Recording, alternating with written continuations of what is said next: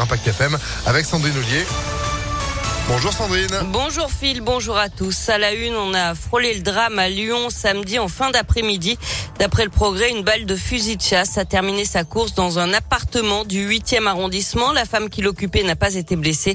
Le coup de feu serait parti de l'immeuble d'en face, avenue des Frères Lumière. Trois personnes ont été interpellées et placées en garde à vue.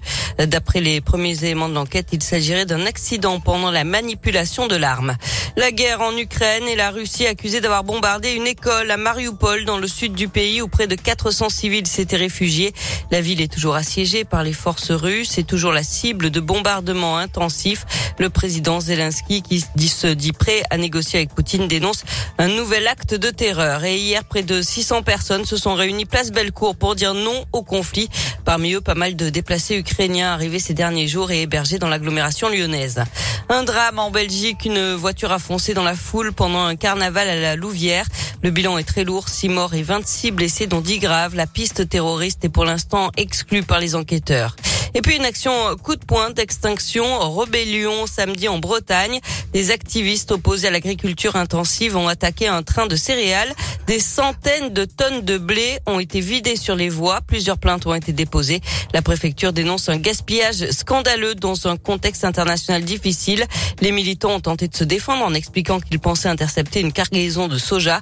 Le ministère de l'Agriculture parle d'un acte inadmissible. Yannick Jadot, le candidat écologiste à l'élection présidentielle, a dit qu'il ne soutenait pas cette action.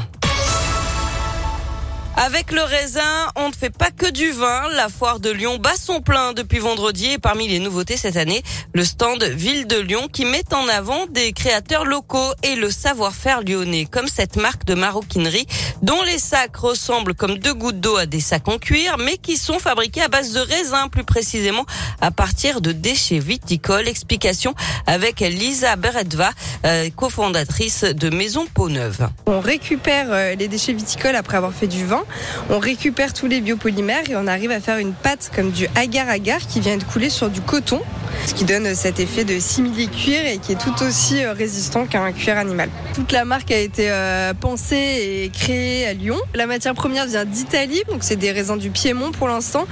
Donc c'est encore pas trop loin de Lyon, on est à 200 km. Et euh, par contre, tous nos sacs sont faits à Vichy, donc en Auvergne-Rhône-Alpes, ou à Évreux en Normandie. Et parmi les produits proposés par Maison Peau Neuve, un sac à main avec une doublure sérigraphiée Ville de Lyon avec des motifs euh, traboul à découvrir sur le stand Ville de Lyon à la foire de Lyon. En vente également sur le site internet de la marque et sous un kiosque Place Bellecour à partir de fin avril.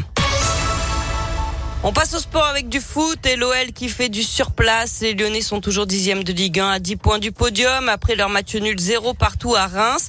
Hier soir, l'OM a confirmé sa place de dauphin en battant Nice de buts à 1. Enfin en basket, la victoire euh, logique de l'Asvel 84 à 80 face à la Lanterne Rouge Fosse sur Mer 84 à 80 donc. Euh, L'Asvel qui est troisième du championnat. Et puis l'Asvel qui va enquiller hein, vendredi et samedi les rencontres en Euroleague et en, quart de, de, finale. L'Euroleague, euh, ce sera donc euh, bah, vendredi. Vous y serez dans tous les cas grâce à Impact FM, tous en tribune dès maintenant. ImpactFM.fr. Sandrine, merci beaucoup pour l'info. Vous êtes de retour à 7h. À tout à l'heure. Allez, 6h33. Météolion.fr